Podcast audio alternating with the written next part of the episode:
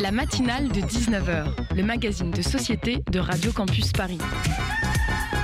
On y parle de sujets sérieux, de sujets moins sérieux, de ce qui se passe en Ile-de-France et de débats pas forcément consensuels.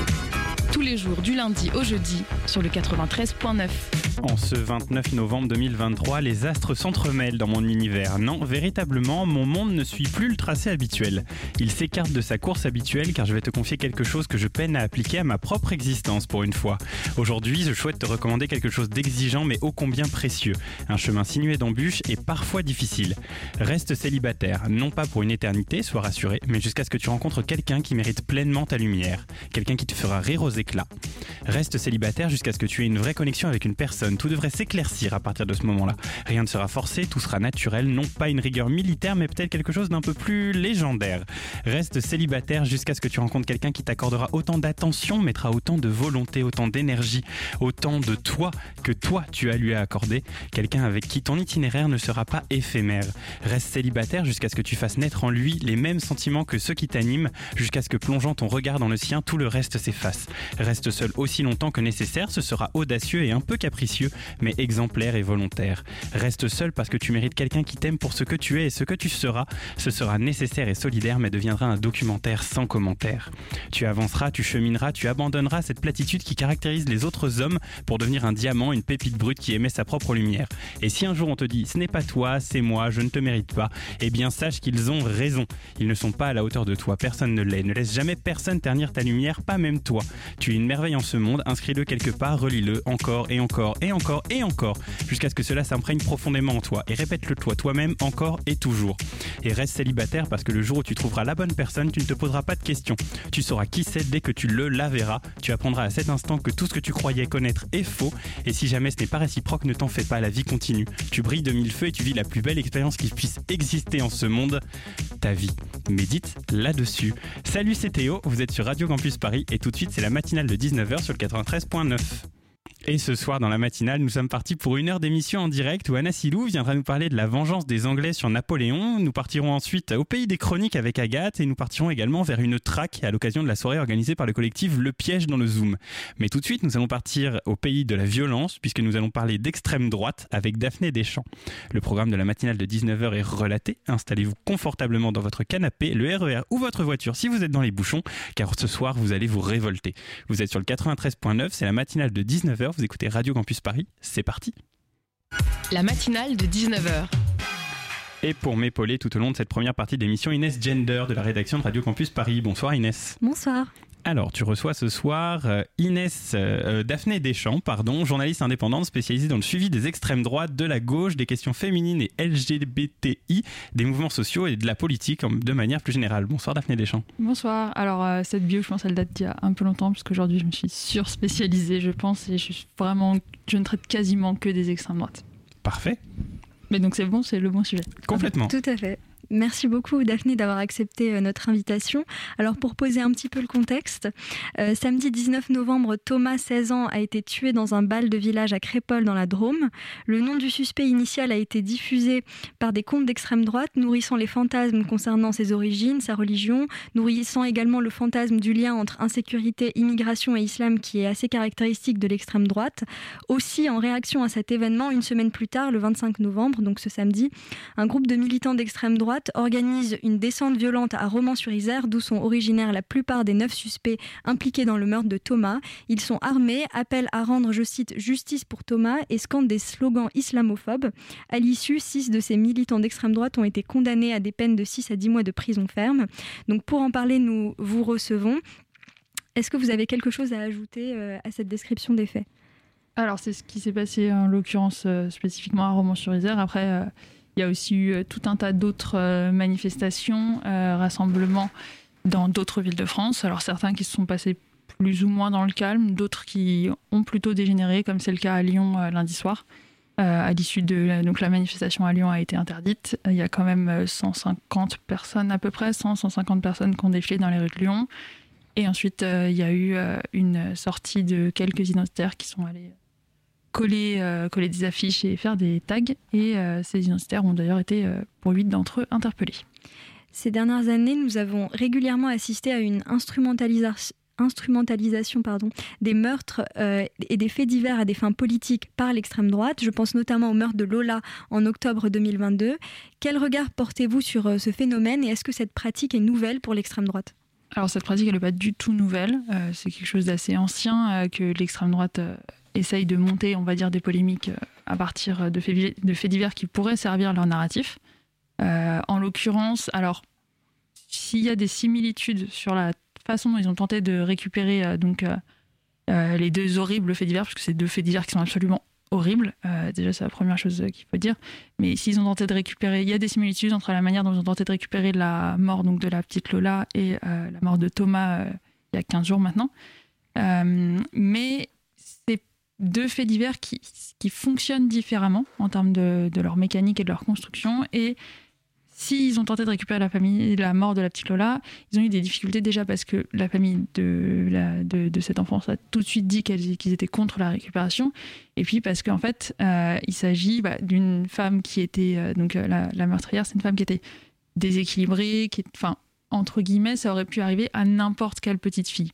Alors que là, leur discours sur la mort de Thomas, c'est le discours d'une guerre de civilisation, c'est le discours de c'est euh, les euh, méchants immigrés qui viennent de cité, euh, qui sont venus volontairement tuer des blancs de la campagne. C'est ça leur discours. Et leur discours, c'est celui d'une guerre de civilisation, d'une guerre raciale, en fait. C'est ce qu'ils essayent de, de, construire. Donc, ils ont plus de facilité à faire rentrer la mort de Thomas dans ce discours-là.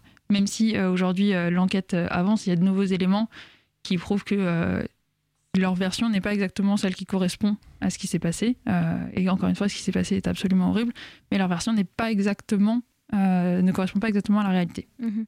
Justement, euh, pour, pour revenir plus précisément sur les faits, quelles sont les informations dont on dispose actuellement de la part du parquet?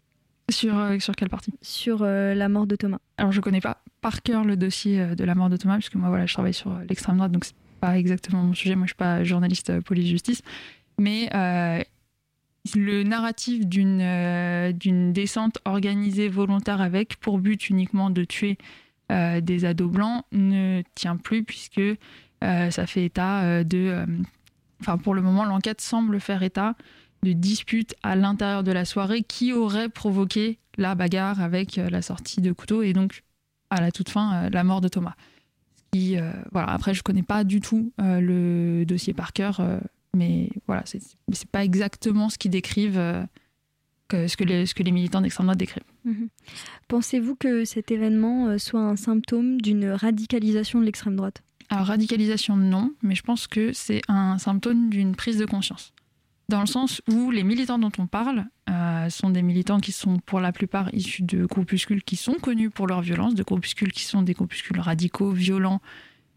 donc là, pour le moment, dans les militants qui ont été identifiés, il y en a qui sont membres des Vandal Bezac, qui est un groupuscule ultra-violent qui vient de Besançon, euh, dont une partie d'ailleurs euh, des Vandal Bezac sont, euh, sont des militaires. donc les Vandal Bezac, où il y en a plusieurs qui ont déjà été condamnés pour des faits de violence, etc. dans les autres identifiés, il y en a qui sont des membres de la division Martel, qui est un groupuscule, un groupuscule principalement parisien, qu'on retrouve aussi à Rouen.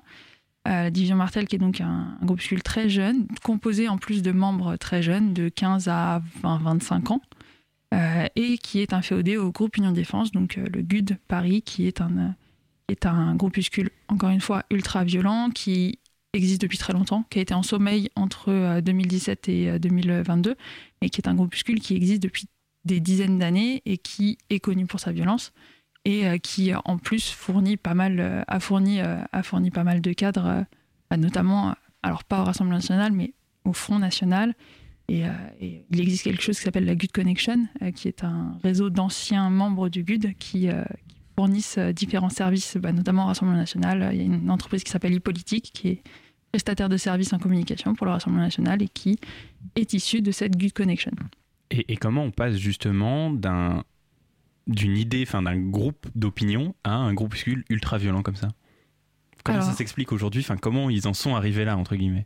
Alors sur le parcours, on va dire le, profil sociologique et le parcours des militants qui sont dans ces groupuscules, euh, c'est pas une formule qui fonctionne à chaque fois, hein, évidemment, mais euh, ce sont des militants qui déjà, c'est très majoritairement des hommes. Il y a quelques femmes, mais c'est très majoritairement des hommes. C'est des militants qui ont un certain attrait pour la violence, qui souvent sont jeunes. donc bon, la division Martel, qui a beaucoup de mineurs, c'est très, c'est un peu exceptionnel entre guillemets. En général, c'est plutôt des majors, mais c'est des majors qui ont moins de 25 ans, quoi. C'est des jeunes. Euh, une partie d'entre eux commencent euh, leur parcours militant dans des organisations d'extrême droite comme euh, l'Action française, qui est donc une organisation royaliste antisémite qui existe depuis très très très longtemps et qui mais qui est une organisation, une organisation légale, qui a une existence légale. C'est entre guillemets facile de rentrer à l'Action française, alors que rentrer dans un groupuscule c'est plus compliqué. Et souvent ils entrent dans cette porte d'entrée là, donc il y a des sections lycée par exemple de l'Action française, et ensuite petit à petit ils rencontrent des militants plus radicaux et petit à petit commence à les fréquenter et donc du coup à, à, donc à, se déplacer et à faire des actions avec eux, souvent des actions violentes. Ça, c'est sur comment ça se passe traditionnellement. Aujourd'hui, avec les réseaux sociaux, il y a quelque chose de supplémentaire, puisque euh, la plupart de, enfin pas la plupart, mais une partie de ces groupuscules ont une existence sur les réseaux sociaux, que ce soit des réseaux, des réseaux sociaux comme Instagram, Twitter, etc., ou des réseaux sociaux comme Telegram, euh, et des, canaux Telegram qui sont des canaux d'information. Euh, des canaux d'information Telegram, il y en a pour à peu près toutes les mouvances politiques, toutes les idéologies, toutes les radicalités, quelles qu'elles soient, politiques, religieuses, etc. Euh, il y a aussi des gens qui s'informent tout simplement sur Telegram. et donc du coup, il y a, plus, de facilité d'accès à ces, réseaux-là. Et par exemple, l'année dernière, donc en, pour faire un résumé, le groupe Union Défense euh, existe depuis les années à peu près, on va dire 70. Euh, existe dans plusieurs villes en France. En 2017, le groupe Union Défense, donc le GUD, s'autodissout en faveur de la création du bastion social euh, plusieurs villes en France. et sauf à Paris, ce n'est pas un bastion social qui va naître, c'est un groupuscule qui s'appelle les OIF Paris, qui a une approche de la politique plus proche du hooliganisme qu'autre chose, c'est-à-dire des actions violentes et absolument aucune volonté de formation culturelle, euh, formation idéologique, etc. Euh, et en parallèle, le bastion social se développe dans plusieurs villes. Euh, le bastion social est dissous en 2019. Les OAF Paris sont dissous en 2021. donc à chaque fois, officiellement, l'organisation n'existe plus. L'organisation renaît par la suite. Et donc après la dissolution des, des Paris en 2021, il y a eu une espèce de moment de flottement, entre guillemets, où bah, ces gens-là, ils existent toujours, puisque dissoudre un nom, c'est pas dissoudre des personnes, ces personnes-là existent toujours. Euh, euh, après ce moment de flottement, il y a eu une renaissance du, groupe Union Défense officiellement euh, en 2022, à l'automne 2022, là, donc il y a à peu près un an. Et cette renaissance du GUD, elle a vu, ça on l'a appris par un dossier judiciaire euh, lié à une action violente de ce groupuscule, euh, bah, il y a des gens qui tout simplement ont envoyé un message au compte Instagram du GUD en disant Bonjour, j'aime beaucoup ce que vous faites, je voudrais vous rejoindre. Et euh, là, le GUD a répondu, parce que c'est des messages qui étaient envoyés en novembre-décembre, le GUD a répondu Réécris-nous en janvier, on ouvrira peut-être les recrutements. Donc voilà, c'est aussi possibilité de. Voilà, après, il y a évidemment un processus de recrutement, hein, tu ne rentres pas comme ça du jour au lendemain, il vérifie qui tu es, d'où tu viens, entre guillemets, quelles sont tes capacités physiques, etc. Mais voilà, il y a aussi une facilité de recrutement qui existe maintenant grâce aux réseaux sociaux. Et il y a en plus euh, une polarisation, déjà de la société de manière générale, mais en plus par les réseaux sociaux, quand on commence à rentrer dans notamment ces canaux Telegram, on rentre dans une, dans une espèce de bulle, euh, une chambre d'écho, où on rentre toujours dans une radicalisation toujours plus dramatique, il y a toujours plus de canaux, il y a toujours plus d'informations. Donc en fait, oui, il y a des gens qui se radicalisent plus vite comme ça. Après, pour revenir sur la question originale de est-ce qu'il y a euh, une radicalisation ou est-ce que c'est autre chose, il n'y a pas de radicalisation si on regarde au niveau de l'idéologie. Par contre, il y a une prise de conscience dans le sens où euh, aujourd'hui on a un climat politique qui est favorable à ces groupuscules, puisque euh, ces groupuscules, bah, ils sont carrément adoubés par, par des partis comme Reconquête ces groupuscules, voilà, ces, groupuscules, je dirais pas qu'ils vivent euh, complètement librement. Hein. Il, y a, des tentatives de répression, notamment euh, des arrestations, euh, des, procès, des choses comme ça et tout. Mais ils il n'y a pas d'opprobre sur ces groupuscules violents. Donc évidemment, eux, leur rêve, c'est de créer une guerre raciale et civile en France. Ah là, ils ont vu une occasion, quoi.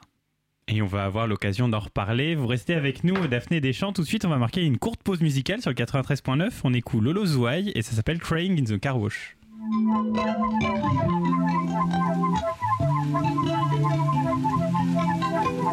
Crying in the car wash, trying to feel something in a city that never rains. Wishing I could take the top off, cover up the tears and watch them all go down the drain. Feel like the walls are closing, lights are on, I'm not home. I don't know where I'm going.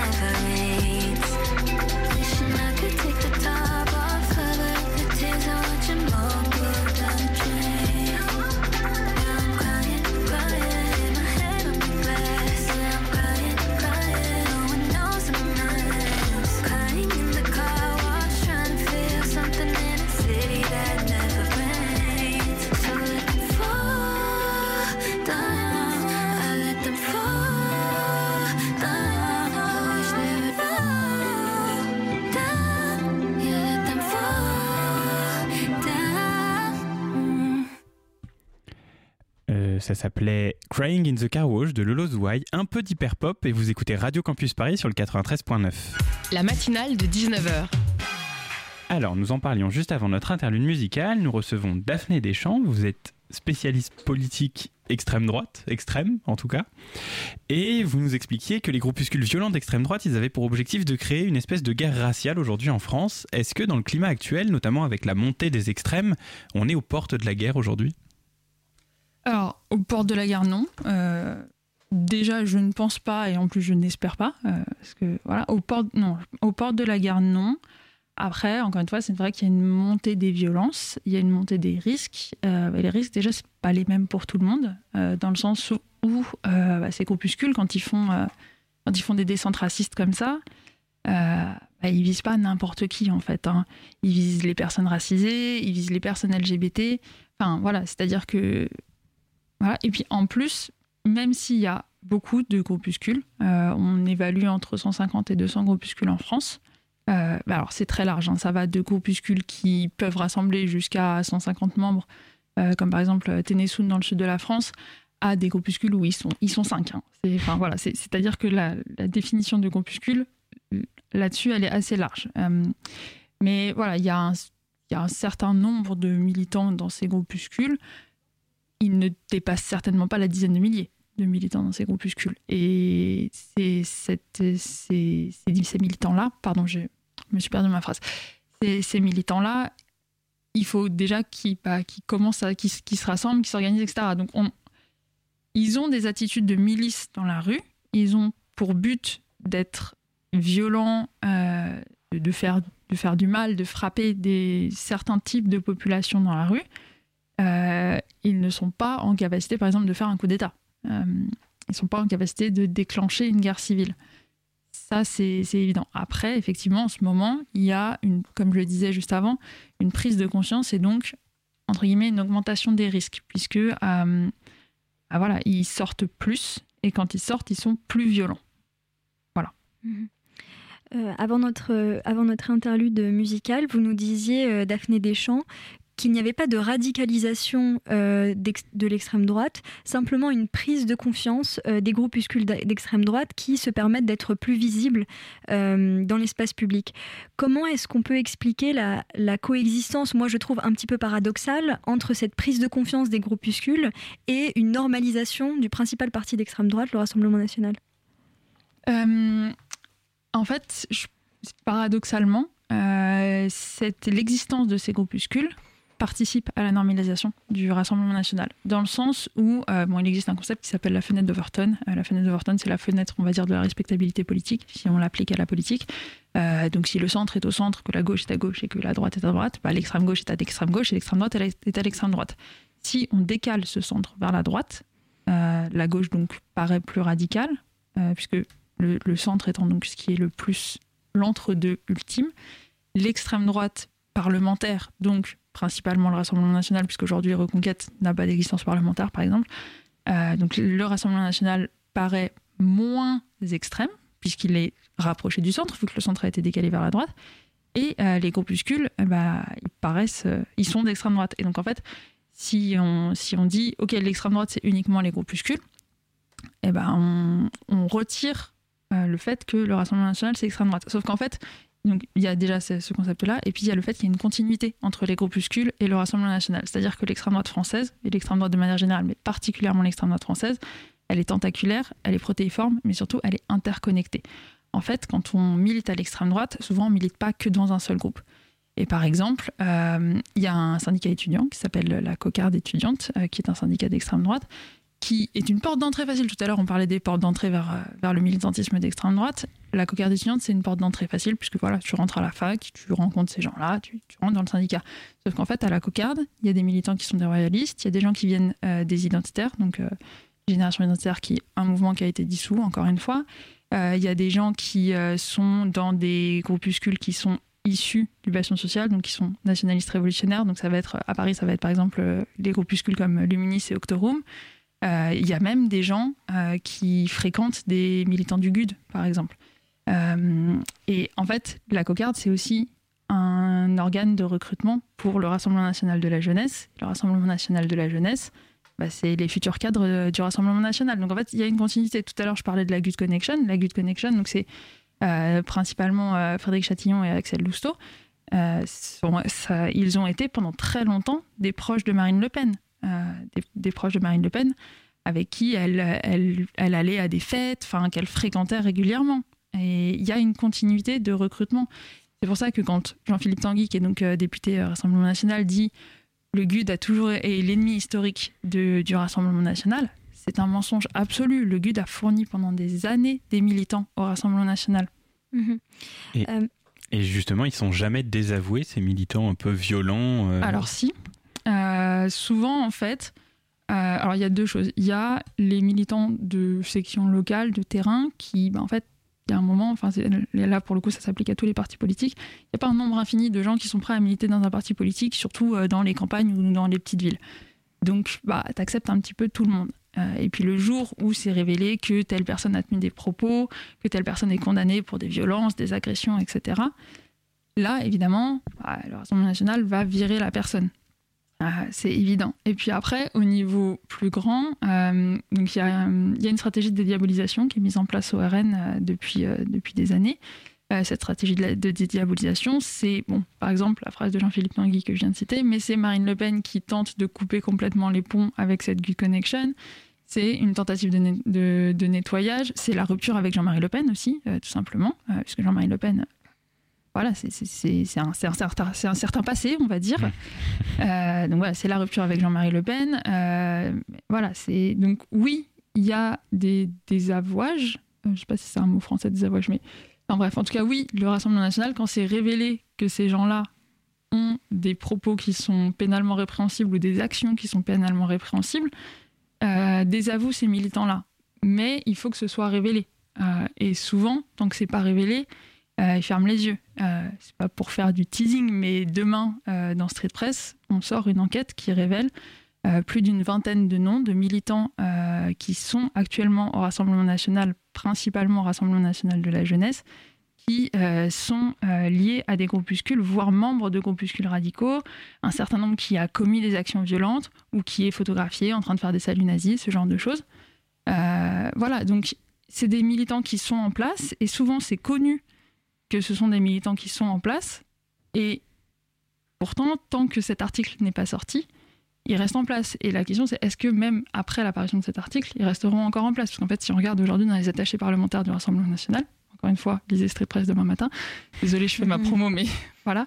Euh, Il y a un certain nombre d'attachés parlementaires, euh, donc de collaborateurs parlementaires à l'Assemblée aujourd'hui, qui ont déjà été épinglés pour euh, diverses choses, que ce soit des propos racistes ou, ou des choses comme ça, ou voire qui étaient des cadres d'organisations euh, radicales dissoutes aujourd'hui, qui sont assistants parlementaires. Et ça, c'est quelque chose qui, pour le coup, est connu du parti.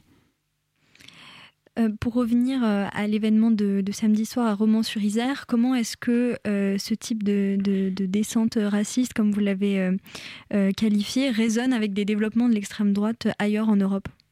Alors, il y a une radicalisation. Enfin, non. Il y a une, euh, une augmentation de la visibilité de la radicalité d'extrême droite partout dans le monde, notamment en Europe. Il s'avère que le mois de novembre, là, il a été particulièrement actif. Euh, il y a eu euh, des émeutes d'extrême droite en Espagne. Il y en a eu aussi en Irlande. On a aussi eu l'élection. Enfin, l'extrême droite est arrivée au pouvoir aux Pays-Bas. Donc voilà, il y a, une, il y a une montée, encore une fois, de visibilité. Et il y a même certains qui théorisent, moi je n'irai pas jusqu'à l'affirmer, mais je pense que c'est un facteur, qu'il y a eu des émeutes, donc du coup en Irlande, euh, après une tentative, euh, après une attaque au couteau euh, à Dublin, par, un, immigré algérien. Il y a eu des émeutes donc nationalistes là-bas, et il y, y en a pas mal qui théorisent que ça aurait, c'est le succès entre guillemets de ces émeutes à Dublin aurait donné confiance aussi aux militants qui sont allés faire cette descente raciste à Romans-sur-Isère. C'est évidemment pas le seul facteur, mais ça a pu jouer. On pourrait également euh, s'intéresser euh, à la manière dont les médias se sont saisis euh, du sujet. Moi, une chose qui m'a plutôt frappé, c'est l'utilisation du terme ultra droite euh, pour qualifier les militants et puis même leur mouvance plus généralement. Que pensez-vous de l'usage de ce terme? Est-ce que vous pensez qu'il est pertinent? Qu'est-ce qu'il peut apporter de plus au terme extrême droite? Alors, le terme ultra-droite, c'est un terme qui vient d'une classification des renseignements intérieurs. Euh, donc, le préfixe ultra, euh, il est utilisé par les renseignements intérieurs à la base pour désigner le- les actes terroristes. Euh, c'est assez intéressant qu'il soit utilisé parce que, à la base, en France, on n'a pas le droit de faire des enquêtes sur des enquêtes de police sur des gens simplement pour des idées. Il faut qu'il y ait des faits, prouver des intentions, etc. Voilà. Sauf quand il s'agit de terrorisme. Enfin, là, je vais faire un résumé très très gros d'un très très gros texte de loi, mais vous voyez l'idée. Euh, donc le préfixe ultra, ultra, que ce soit pour ultra gauche ou ultra droite, il est utilisé bah, pour désigner euh, du terrorisme qui soit d'extrême gauche ou d'extrême droite. Encore une fois. Euh, donc là, en l'occurrence, le terme ultra droite, il n'a aucun rapport avec les groupuscules dont on parle, parce que les groupuscules dont on parle, ils ne sont pas terroristes du tout. Ils- Enfin, ils n'ont pas de projet terroriste. Il y a des projets d'attentats terroristes d'extrême droite. Il y en a eu plusieurs. Il y en a un par exemple qui s'appelait Waffenkraft.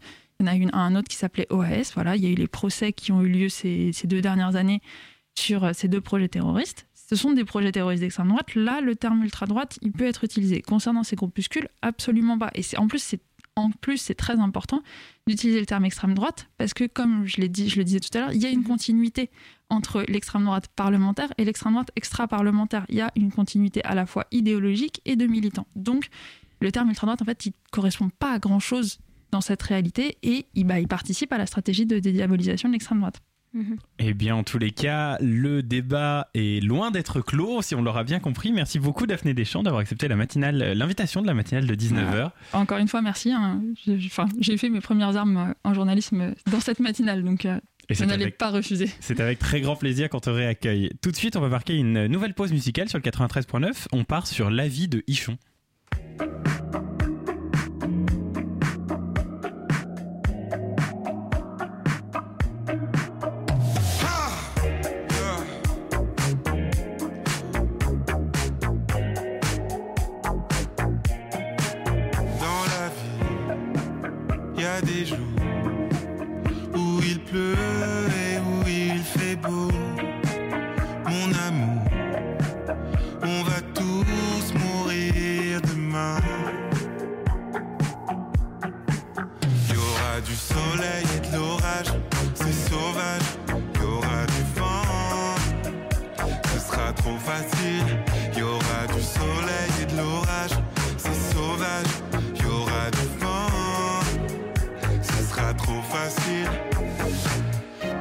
Surprise, tu tiens sur le fil. T'es plus sûr de vivre, faut pas que t'angoisses. N'aie pas peur du vide, faut que tu fasses le vide pour courir le risque normal. Oh, Si le vent te décourage, si le temps devient court, tu verras des vrais tours de magie. Du soleil dans l'orage qui t'étouffe, la maladie s'essouffle.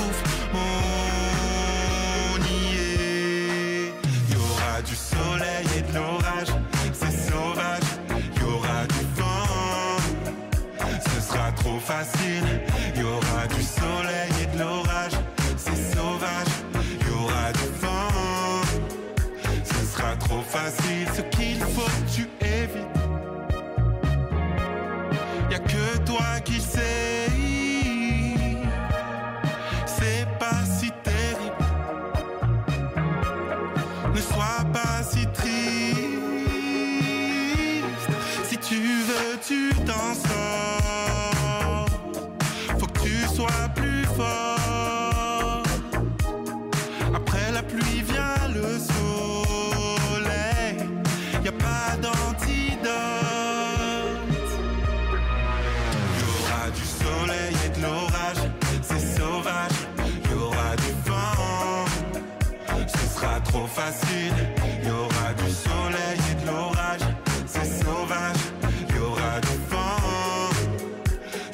Trop facile dans la vie.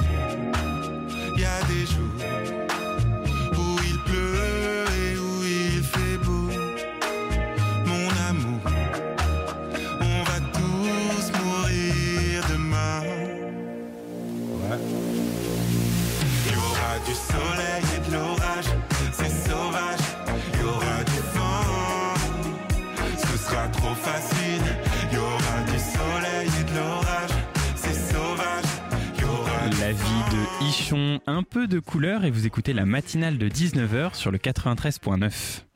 La matinale de 19h. Et Agathe Diaz-Neuch de la rédaction de Radio Campus Paris vient d'entrer dans le studio et je crois qu'un droit acquis en 1920 par les Russes est grandement menacé. Et oui, et sans surprise, c'est un droit qui touche les femmes. Et oui, on pourrait presque faire le bingo du populisme. On parle bien de mesures s'en prenant au droit à l'avortement. Cette politique n'est pas nouvelle. Elle est arrivée avec Vladimir Poutine qui, en 2000, fait de la lutte contre le déclin démographique une promesse de campagne.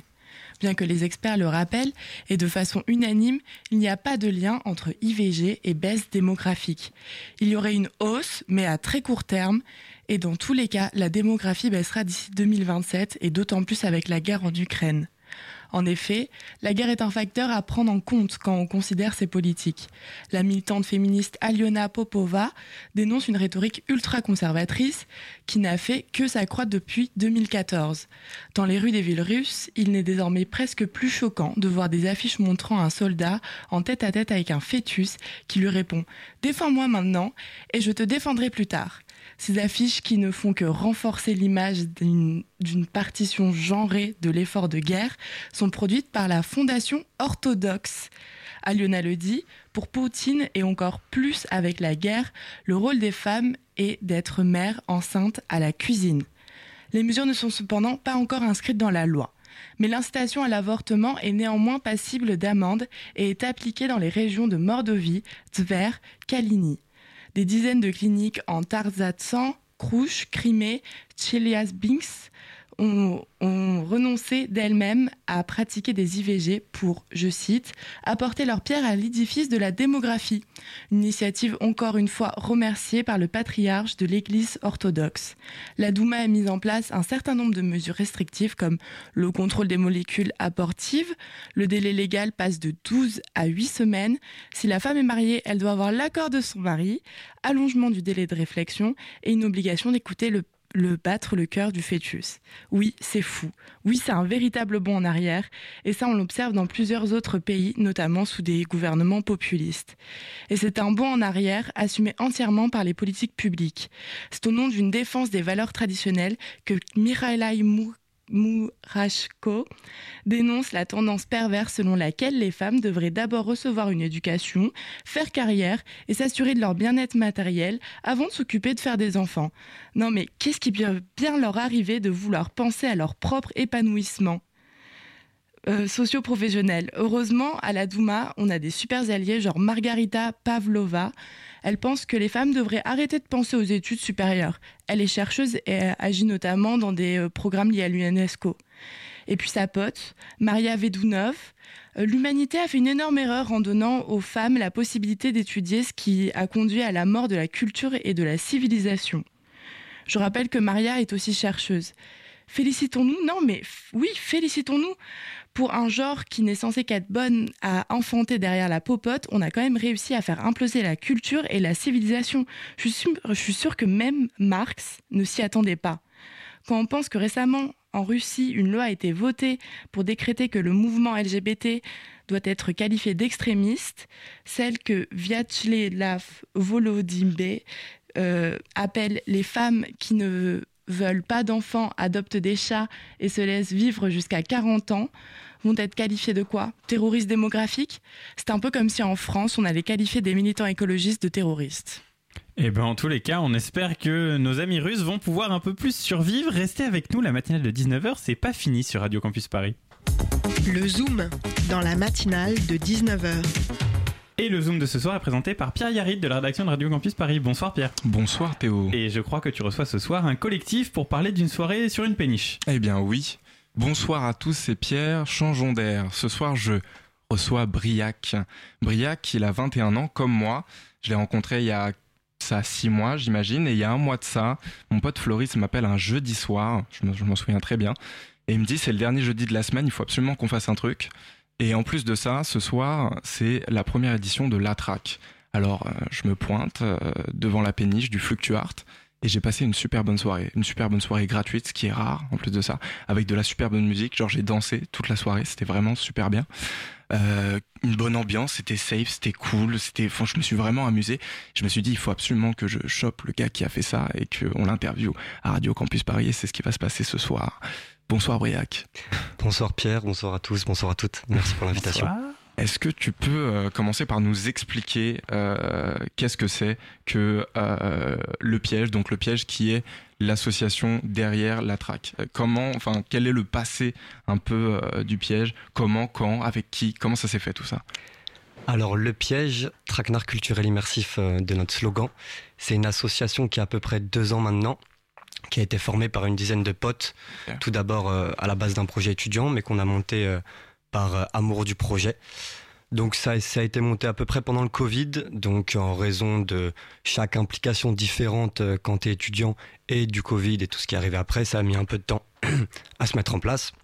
Donc c'est une association qui à la base devait organiser les soirées. Ouais. Aujourd'hui, c'est ce qu'on fait on manage et on, enfin je manage à titre personnel et on produit les spectacles d'un groupe de jazz qui s'appelle AMG également. Et donc du coup, on a lancé euh, la première fois euh, en novembre euh, le, la série de nos six soirées La Track, dont la prochaine est le 8 décembre. Ok, incroyable. Ben, trop bien. Il y en a donc une deuxième édition, soyez présents. Euh, donc euh, le, ouais, le présent de la track, c'est euh, l'événement qui se passe donc le 8 décembre. Est-ce que ça va changer par rapport à ce que moi j'ai vu? Comment comment ça va se passer? Il y aura de nouveaux artistes? Exactement. Ok. En gros, l'idée de, de, ces soirées, c'était de mettre un peu en avant la, la scène émergente parisienne, parce qu'on a remarqué que, que dans notre génération, tout le monde plus ou moins se connaissait. À Paris. C'est quand même une petite ville en soi pour notre génération, et que l'idée était de rassembler un peu toutes les pièces de ce puzzle que formait Paris lors de soirées gratuites, surtout euh, en donnant un accès aux artistes et à leur art de la manière la plus pure et immersive possible. Donc ça passait à la fois par le lieu Fluctuart, qui est le premier centre d'art urbain, qui est une super péniche à Paris, entre euh, au niveau des Invalides, à peu près à côté du Flot, du Rosa Bonheur, et qui est euh, donc qui est à la fois un lieu de street art et un lieu de fête. Donc on comptait absolument sur ce lieu. Et donc, du coup, l'idée, c'était de mettre en avant un peu chaque scène différente à Paris. La première, dans le style, euh, ça allait du jazz jusqu'à la main piano, en passant par euh, la UK Garage, la drum and bass. Et la deuxième, le but est de mettre en avant un peu la scène qui est entre rap et électro, en passant par tous les styles qui sont entre. Et donc, on aura trois nouveaux, euh, trois nouveaux artistes invités, dont un collectif. J'ai l'impression que c'est notre génération, ça, le mix entre rap et électro, c'est carrément notre créneau. C'est carrément une des scènes qui est en train de, qui est en train de se redévelopper à fond. C'est sûr. Avec d'autres aussi, Ouais. mais euh, mais il y a une énergie qui est folle et le but c'est d'essayer de rassembler ça un maximum et euh, et, euh, et ouais de le faire avec passion, euh, sûr. passion et gratuité aussi. À propos de passion, je t'entends euh, parler de Paris comme si c'était un personnage. Est-ce que cette ville te passionne toujours autant? Et Ouais. comment tu comment y as accédé? Est-ce que tu y as vécu? Est-ce que tu es né? Comment c'est quoi cette passion pour Paris et pourquoi tu voulais faire un événement ici? C'était quoi le but? Comment tu Bah, vois tout ça? Tout moi, j'ai pas grandi à Paris, j'ai Ouais. grandi un peu à côté. J'étais dans la musique depuis euh, depuis petit, et c'est arrivé en arrivant dans les études que j'ai commencé à rencontrer un peu les les gens qui étaient dans la culture, que ce soit dans la musique, dans les beaux arts, dans dans la danse, dans plein d'autres trucs. Et ça m'a ça m'a fasciné à quel point euh, à quel point il y avait une effervescence incroyable qu'on voyait aussi dans, dans les générations précédentes, etc., Mm. vu l'histoire culturelle qu'a Paris. Et, euh, et du coup, c'est vrai que qu'avoir de base ce recul un petit peu, de voir un peu tous ces gens-là euh, s'affairer sur plein de trucs, Mm. euh, se donner la force aussi, euh, sans forcément avoir de limites selon les styles, ça m'a passionné. Et après, Fluctuart, euh, c'est un lieu aussi euh, dans lequel j'ai travaillé euh, beaucoup Ouais, ces Comment elle temps. se fait la connexion un peu avec Voilà. la péniche En gros, euh, moi je travaille au bar depuis Ouais. pas mal de temps là-bas. C'est devenu vraiment des très proches et, et donc ça a été un lieu que je connais bien, Ouais. dont j'aime beaucoup l'équipe et surtout qui est qui est un lieu qui a été lancé en 2019 et, euh, et qui est encore euh, et qui est encore euh, qui est encore peu référencé, je trouve, dans notre génération. Ils ont lancé aussi Quai de la photo récemment. Euh, dans le 13e près de la BNF. J'y ai travaillé aussi. Exactement. Et donc du coup, le, le but c'était de mettre un peu en avant euh, ces, ces lieux-là, sachant que sachant qu'on n'est pas forcément, euh, on est euh, on est toujours à la recherche de nouveaux lieux. Et celui-là, le but était vraiment de le mettre en avant et de d'en faire euh, à, long, à, à court terme, espérons-le, un des lieux forts de la culture à Paris. C'est ce qui est en train de se passer. Et, et alors justement, vous nous expliquez que votre soirée elle est gratuite, que ça se passe au Fluctuart, ou que vous avez également des artistes qui s'y produisent. Comment est-ce que vous faites pour rémunérer vos artistes si la soirée elle est 100% gratuite? À nous, si tu veux sav- tout savoir, on est rémunéré sur le bar. Donc euh, l'idée, c'est de faire un maximum de chiffre d'affaires sur le bar pour pouvoir rémunérer comme on a prévu les artistes, sachant qu'on leur met toujours un minimum. Donc au-delà de, au-delà de faire des soirées gratuites, etc., le but aussi, aussi de respecter un maximum chaque intervenant de la soirée, que ce soit euh, le lieu qui nous accueille, que ce soit aussi les artistes qu'on invite pour essayer de, euh, de, de, de, de toujours trouver un business model aussi au final qui nous, nous permet de développer notre concept et nos projets euh, à moyen terme, mais aussi de, de respecter chaque intervenant sur le projet. Parce que n'oublions pas, parce qu'on entend trop souvent, euh, je trouve, euh, il y a trop d'artistes à qui on dit non, mais ça vous fait de l'exposition, ça vous fait de l'image. Euh, on ne paye pas de loyer en image. hein. Il faut savoir que les bailleurs sociaux ne prennent pas hein, l'image. Donc c'est important de payer les artistes même émergents, car euh, l'argent est un peu la première forme de respect dans cette société capitaliste, si je ne m'abuse. En parlant des artistes, justement, moi j'ai grave été bluffé euh, par ce qui s'est passé, euh, et je le dis en toute sincérité, notamment par Gouzou et par Karl. Elle s'est faite comment la connexion avec ces artistes? Comment tu vas les dénicher? Est-ce que c'est toi qui programmes? Co- Comment tu les trouves? Comment tu les valides? Est-ce qu'il y a une équipe derrière ça? Comment ça se passe? Alors dans l'équipe sur la track, on est sept à peu près, chacun a plus ou moins son rôle. Chacun donne son avis sur la programmation. Et puis là, à long terme, on compte euh, discuter encore plus de ça. Concernant Karl et Gouzou, Karl, je l'ai clairement euh, digué sur Instagram. Euh. Je lui ai envoyé un message, on a fait un rendez-vous, on s'est mis d'accord, et puis ça s'est fait. Et Gouzou, c'est le, le grand frère d'une très bonne pote de l'équipe, Sarah, à qui je passe un gros coucou, et, euh, et qui fait partie de, qui a monté son nouveau collectif Bavardage avec Camille et Metzer notamment qui sont euh, qui sont c'est c'est notre avis du coup partagé mais super chaud Ouais. et donc du coup je lui ai envoyé un message ça s'est fait assez rapidement aussi et puis il y avait B également euh, avec qui j'avais travaillé qui est venu euh, qui est venu euh, lancer la soirée Ok. Les connexions à Paris. hein. exactement le il, monde est petit il est là le vrai pouvoir. Ju- Justement, Euh, co- comme le monde de Paris est petit, comment est-ce qu'aujourd'hui vous faites votre place parmi toutes les soirées parisiennes? Déjà comme comme j'ai dit on essaie de mettre du respect sur chaque intervenant. Et ça c'est quelque chose en tout cas pour ma part euh, que j'essaye de que j'essaye toujours de remettre en question et puis de de, mettre en application. Donc euh, donc il n'y a pas forcément une une recherche derrière de quoi ok, comment on va se diversifier mais c'est de le faire avant tout avec le cœur avec passion et puis avec le respect que chacun mérite. Et, euh, et on essaie d'abord de se concentrer sur bien faire ce qu'on a à faire et puis et puis et puis après essayer d'avoir euh, une vision la plus euh, la plus lointaine et large possible sur euh, l'évolution de notre milieu, de notre culture et sur ce qu'on peut faire nous.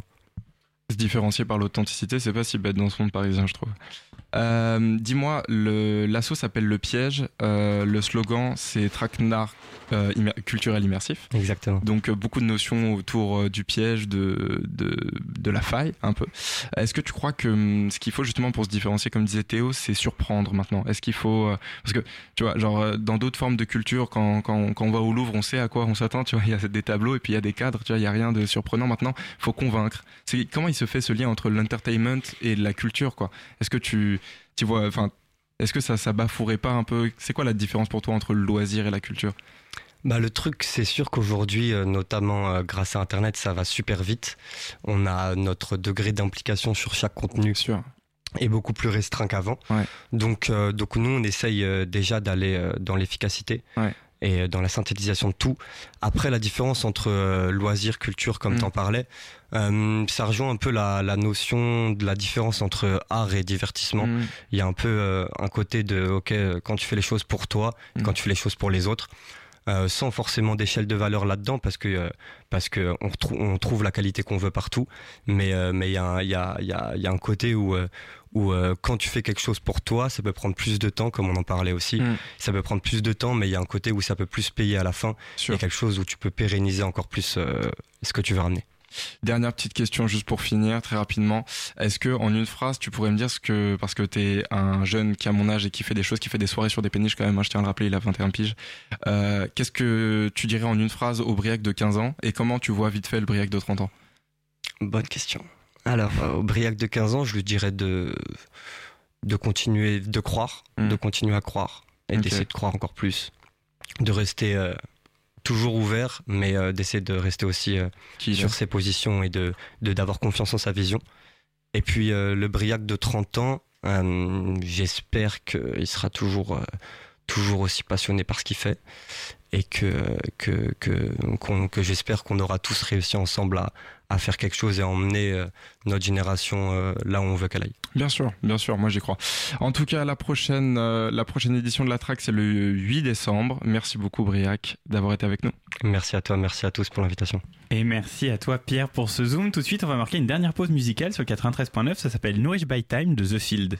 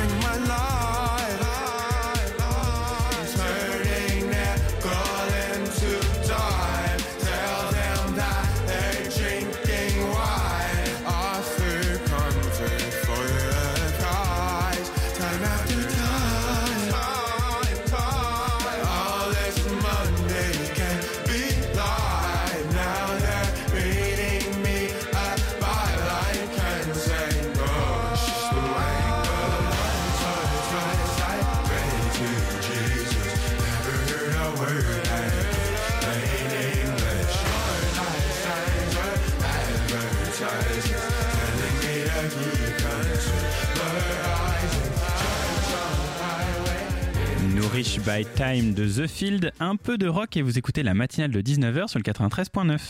La matinale de 19h. Et pour terminer notre émission, Anna Silou vient d'entrer dans le studio de la rédaction et je crois que tu viens nous parler de Reconquête aujourd'hui. Salut Théo, oui, Reconquête. Alors pas le parti politique, hein, pas aujourd'hui, mais la Reconquête du cinéma, mais avant ça, il faut déjà parler Conquête. Conquête, cinéma. Ah, je vois, tu as été voir le fameux film. Ah ouais, ouais, ouais. Bah, j'y vais pas souvent. Je sais pas si c'est le cinéma qui est cher ou moi qui suis pauvre. Mais à l'occasion de la fête de mon, la fête d'anniversaire de mon chien, j'ai décidé d'y aller. Alors j'avais le choix entre divers films et puis le blockbuster de Ridley Scott, Napoléon. On voit déjà dans l'affiche euh, une affiche délavée avec un Joaquin Phoenix sérieux devant un mur ancien qui perd sa peinture. Ça promettait. Et alors? Je veux un remboursement intégral de mes 2h30 et de mon argent aussi. À la sortie, à la sortie du cinéma, l'agent de sécurité fêtait deux fois plus large que moi, donc j'ai pas incité. À, ce point Un peu à l'image de son film, c'est un film muet, prosaïque, que vous allez découvrir si vous avez, si vous avez 12 euros à perdre. Ici, je vais même pas parler de la précision historique, il y a des historiens pour ça. Moi, ce qui m'intéresse, c'est le projet artistique en tant que tel, c'est-à-dire le film. Si je me permets de le critiquer aussi ardument, c'est parce que c'est Ridley Scott. Et moi, je suis personne. Ce que je veux dire, c'est que je serais beaucoup moins dur avec un film sans prétention. Napoléon, lui, il en a. Tu parles de Napoléon ou du film bah, Les deux, hein. mais bon, tout film qui dépense un nombre à 9 chiffres, donc à 200 millions pour le coup, a forcément des prétentions. Curieusement, les erreurs que je lui trouve sont des erreurs de débutants presque, basiques, qu'on ne trouve pas dans des films à 200 euros amateurs. Un peu comme Astérix et Obélix, on voit bien où sont passés les millions.